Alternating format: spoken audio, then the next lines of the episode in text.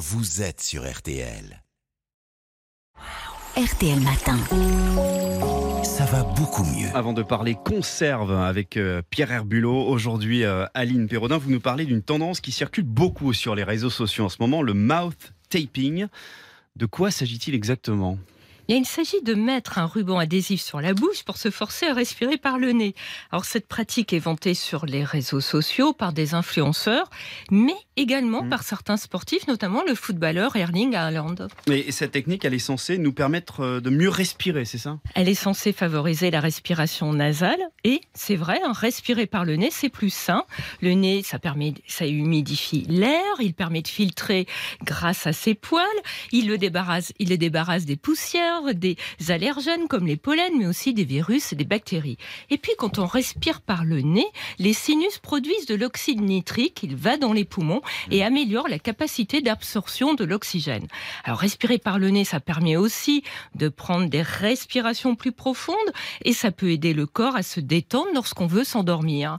Le move taping part de ce constat scientifiquement prouvé. Je ris parce que Jérôme met euh, du, du ruban adhésif. Pour qu'il le Garde encore une heure. Ça. Vous êtes tellement prévisible, Marina. Ah, bah, vous avez entendu Jérôme. Respirer par le nez, ça permet d'avoir un meilleur sommeil et avoir un meilleur sommeil, c'est primordial pour la santé, mais cette technique détourne la chose. C'est-à-dire? Eh bien, je veux dire que le mouth taping part d'une bonne idée, mais que ce n'est pas la solution pour respirer par le nez. D'abord, lorsqu'on dort, on respire normalement la bouche fermée, c'est physiologique. Hmm.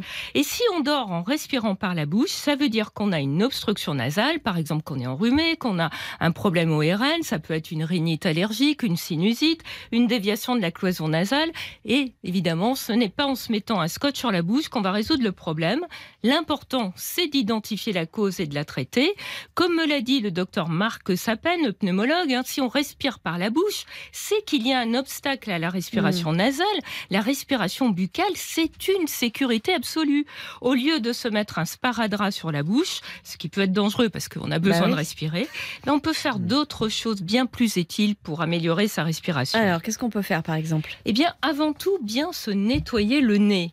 On a le réflexe hein, de se laver les dents le matin et le soir. On devrait aussi avoir celui de se nettoyer le nez avec du sérum physiologique ou de l'eau de mer. C'est l'une des choses les plus importantes à faire si on souhaite respirer plus facilement par le nez. Ça peut aussi aider à moins ronfler. C'est selon le docteur Marc Sapen bien plus efficace que les bandelettes nasales, les sprays anti-ronflement et autres gadgets qu'on trouve en vente libre. Mm. Et si on a pris l'habitude de respirer tout le temps par la bouche, eh bien, on peut réapprendre la respiration nasale. De quelle manière? Eh bien, si on a perdu la respiration nasale, et c'est fréquent même chez les enfants, hein, de la kinésithérapie respiratoire peut être prescrite. Et puis, on peut s'entraîner chez soi. Par exemple, on met un trombone entre ses lèvres en regardant la télé. Vous avez compris, Jérôme, le but de l'exercice est de ne pas le faire tomber, ce qui oblige à garder la bouche fermée et à respirer par le nez. Pour les enfants, il est préférable d'utiliser un abaisse-langue en bois hein, pour pas qu'ils l'avalent. C'est une méthode simple et sans les risques du move taping, une pratique qui vaudrait mieux oublier. Comment vous dites euh, move taping Ah, vous le dites beaucoup Ah, mieux mouth taping. Merci beaucoup, Aline. Ça va beaucoup mieux dans son corps et dans sa vie.